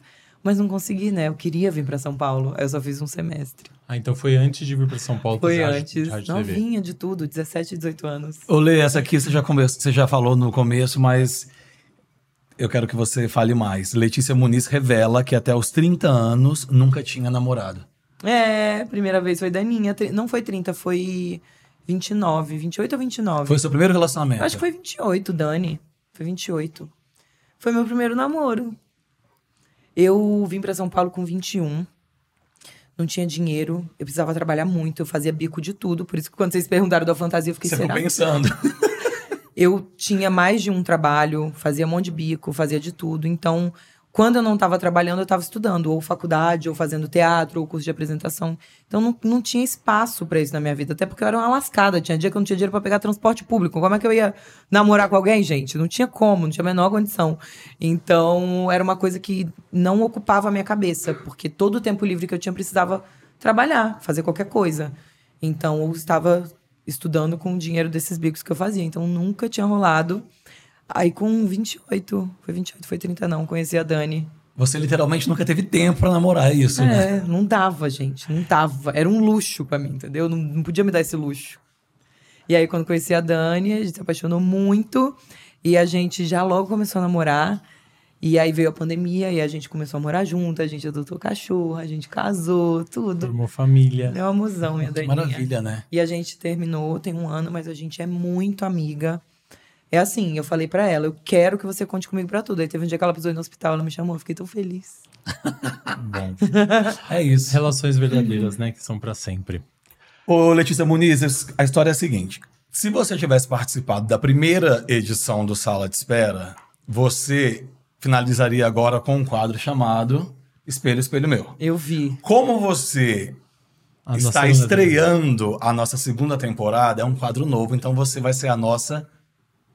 Não pode falar cobaia, você não gosta. Como que ela vai ser? Ela vai ser a nossa É, modelo de prova. modelo de Tá. prova. Tem tempo pra mais um quadro ainda, gente? Tem tempo para mais um quadro, amor. E é um quadro que chama Cá Entre Nós. Ah, tô nervosa agora. Afinal de contas, você está numa sala de espera, então a gente está nos últimos cinco minutos. Você já vai ser chamada. E a gente quer saber algumas coisas nesse Cá Entre Nós, bate pronto, coisas que você acho que nunca revelou. Nervosa. Não é mesmo, Ian? É, exatamente. E Baixou você- minha pressão aqui, gente. Preciso ir embora. Não, calma. E, e- e qual, qual que é, por que, que esse quadro surgiu? Porque a gente entende que os nossos convidados eles estão aqui por algum motivo. E você está na sua fase confiante. A Letícia mais, como você falou várias vezes, essa é a Letícia mais feliz de todos os tempos. Então, Quando a gente fala em confiança, a gente já lembra de cara na MERS, é. que é um nosso super patrocinador do nosso Sala de Espera, que está sempre com a gente, que é uma empresa, uma grande multinacional, que fala sempre de confiança, que traz para a gente aqui no Brasil e no mundo todo é, inúmeros produtos, como por exemplo o Radies, que permite com que a gente é, conquiste cada vez melhor, cada vez mais nossa, nossa melhor versão. E você já conhece o Radies? Você já Eu já ouviu ouvi falar? de colágeno, né? isso, é um bioestimulador de colágeno. Faz estímulo de colágeno para face, para corpo. E nesse cá entre nós, a gente quer bem de bate-pronto, rapidinho. Você vai, É o que vem na sua vai cabeça, assim. Perguntar e você já vai falar direto, tá? Podia ser Papum também o nome desse quadro. Tá bom, eu vou, eu vou colocar essa sugestão Acho que pra o ele. Papum É. é bom. Próxima reunião, a gente fala disso. Cá entre nós, o que é beleza para você? Eu acho que beleza pra mim é ser livre. Eu passei a vida inteira buscando a beleza que me fizeram acreditar que era a ideal, que era a que me fazia, que me faria feliz, que me daria sucesso, que me faria ser amada. E eu só comecei a me achar bonita de verdade quando eu me tornei livre de tudo que diziam que eu tinha que ser. Do corpo que diziam que eu tinha que ter, da maneira que eu deveria me comportar. Foi quando eu me vi mais feliz, foi quando todas as coisas boas começaram a acontecer pra mim no trabalho, na minha vida amorosa, na minha vida pessoal, de tudo, assim, na minha saúde, né, tanto física quanto mental. Então, beleza pra mim é ser livre. Um sonho que você ainda não realizou. Eu sou apresentadora, né? Desde criança, que eu fazia um programa no banho, apresentava meus shampoos. Então, um sonho que eu ainda não realizei e que eu estou trabalhando pra realizar é ter um programa Mas tá ali no. de TV. Mas vira e mexe tá ali com o Luciano, né? Eu faço alguns merchans do Domingão, tive essa oportunidade tem um ano que o Luciano me deu. E é muito bom estar lá, porque foi quando as pessoas me viram como apresentadora, sabe? Viram o meu talento. É, eu recebi mensagem de apresentadoras da Globo que não estão mais lá, que quando me viram nem sabiam quem eu era e foram me procurar para falar. Eu fiquei muito feliz de te ver, porque eu trabalhei lá por anos. E a pressão estética sempre foi muito forte, a gente sabe, independente de emissora. Sempre preocupada por mulher. E eu não aguentei. E quando eu te vi lá, eu me senti representada, eu me senti feliz. Então, também quebrar essa barreira de estar num espaço. é, as assistentes de palco sempre foram as bailarinas, né? E se você parar pra pensar, eu sou a primeira que não tem esse corpo dentro do padrão que sempre foi exigido pra estar ali. E aí vem essa beleza toda, com essa voz, amor. Você para o que tá fazendo Porque pra... o talento era relacionado pra ao assistir, corpo, né? é. Meu, meu talento não, não significava nada se eu não tivesse aquele corpo. Então, eu tive a oportunidade de mostrar o meu talento. Chique. Lê, um medo. Cair da moto e se ralar, brincadeira. É, eu tenho muito medo de perder tudo que eu construí. Foi tão difícil, e a gente vive nesse mundo da internet, que às vezes eu fico pensando, cara, será que se do nada isso acabar? Eu tenho meus outros trabalhos, né? Mas não sei, parece um, um lugar que a gente não sabe o que, que vai acontecer, né? Se acabar tudo. Instável, né? Então, eu acho que meu maior medo é perder tudo que eu tô construindo, não só pra mim, tudo que eu faço pelo mundo também, sabe? O momento em que você fez as pazes com a comida. foi quando eu parei de fazer dieta. Foi quando eu parei de me restringir, foi quando eu parei de ter os episódios da compulsão, foi quando eu entendi que se eu não me maltratasse, a comida não iria me maltratar. Quando você encontrou sua melhor versão? Quando eu parei de me odiar, quando eu decidi que eu não ia mais ficar tentando ter um corpo que eu não tinha. Porque se era tão difícil ter aquele corpo, ele não era meu. Se eu precisava passar fome para ter aquele corpo, ele não era meu. Se eu precisava me maltratar, tomar remédios, fazer coisas ruins, aquele corpo não era meu. Então eu fiz as pazes quando eu entendi qual era o meu biotipo e tudo de bom que eu poderia fazer pelo meu corpo. Então eu cuido muito da minha saúde, muito, mas porque eu quero ser feliz, porque eu quero fazer milhões de coisas ainda, porque eu quero viajar, porque eu não quero me preocupar se eu não vou poder fazer algo porque eu tenho alguma questão com a saúde. Então, eu encontrei essa versão e eu fiz as pazes quando eu decidi me cuidar por amor e por saúde, não para ser magra. E para finalizar, como que você quer ser lembrada? Eu sempre falo isso. O que eu faço, o meu trabalho, ele é sobre mudar o mundo. Eu falo isso o tempo todo. A Pitty, ela fez, ela cantou isso há muito tempo atrás e eu entendi esses dias. Eu tava em alguma festa e eu fiz assim. A Glória Groove tava cantando, que agora a GG coloca, né, Pitty, nesse show novo dela. E aí ela cantou e eu. Ninguém merece ser só mais um bonitinho. E eu falei, é isso, é isso que eu sempre tento falar. Eu não, não quero estar no mundo para ser mais uma, para só ser a, o que dizem que é bonita, para só ser o que dizem que é o certo, que é o ideal. Eu tô no mundo para mudar o mundo, sabe? Para mudar a moda, para mudar a vida dessas mulheres que por tantos anos, assim como eu, sofreram para entrar no padrão. Então eu tô aqui justamente para quebrar esse padrão e esse é o legado que eu quero deixar, que mulheres como eu e com corpos também diferentes do meu, que não estão dentro do padrão, elas podem ser apresentadoras de TV, elas podem ser modelos, elas podem ser a, a chefona, elas podem ser engenheiras, porque até mesmo em outras profissões que não são sobre a estética, a estética é cobrada, né? Então eu quero ser essa mulher lembrada por ter vivido por um motivo muito maior do que eu, do que a minha felicidade, por, por, um, por uma luta coletiva de mudar o mundo até mesmo para as próximas gerações, para que outras meninas de 10 anos não passem o que eu passei me maltratando, sozinha, sofrendo sem falar com ninguém, sofrendo na escola, é, tentando ser quem não se é. Com 10 anos você é uma criança, você deve estar tá tentando ser feliz e não tentando ser magra.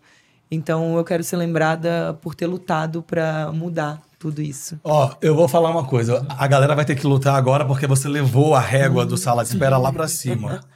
Então, assim, a, a gente está muito, muito, muito, muito lisonjeado. Obrigado é, mesmo. É, é, é uma conversa, é uma entrevista, mas foi uma aula. Foi uma palestra, você, na verdade. É, Boa sorte a quem for assistir. É, você. A gente ficou muito feliz, muito grato. Enriqueceu muito o nosso, o nosso, Obrigada. o nosso programa, o nosso projeto, que é justamente é, aproximar as pessoas né? O Daniel é médico, eu trabalho com moda e a gente descobriu uma hora que a gente precisava fazer alguma coisa para aproximar as pessoas também, não só através da estética, né? Mas através da conversa. E todo mundo que senta aqui ensina muito mais pra gente do que qual, qualquer outra coisa. E você foi uma aula da hora que você chegou aqui até agora. Então, assim, muitíssimo obrigado.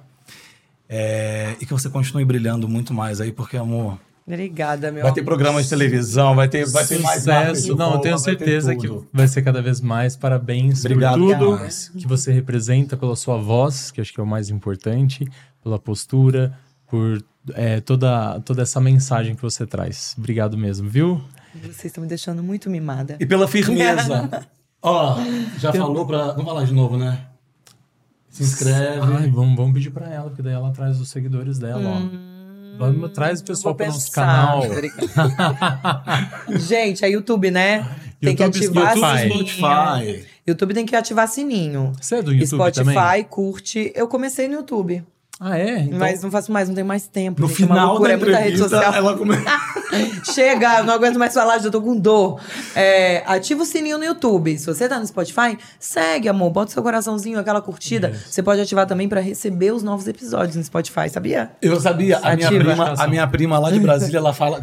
Ela demora uma hora para chegar no trabalho e ela fala que ela vai ouvir todas as entrevistas no carro. Tá o dela, ela vai ter que ir e voltar. Ela né? vai ter que ir e voltar. vai ser uma viagem um maior. Vai ter que ir e voltar ouvindo. Lê, obrigado.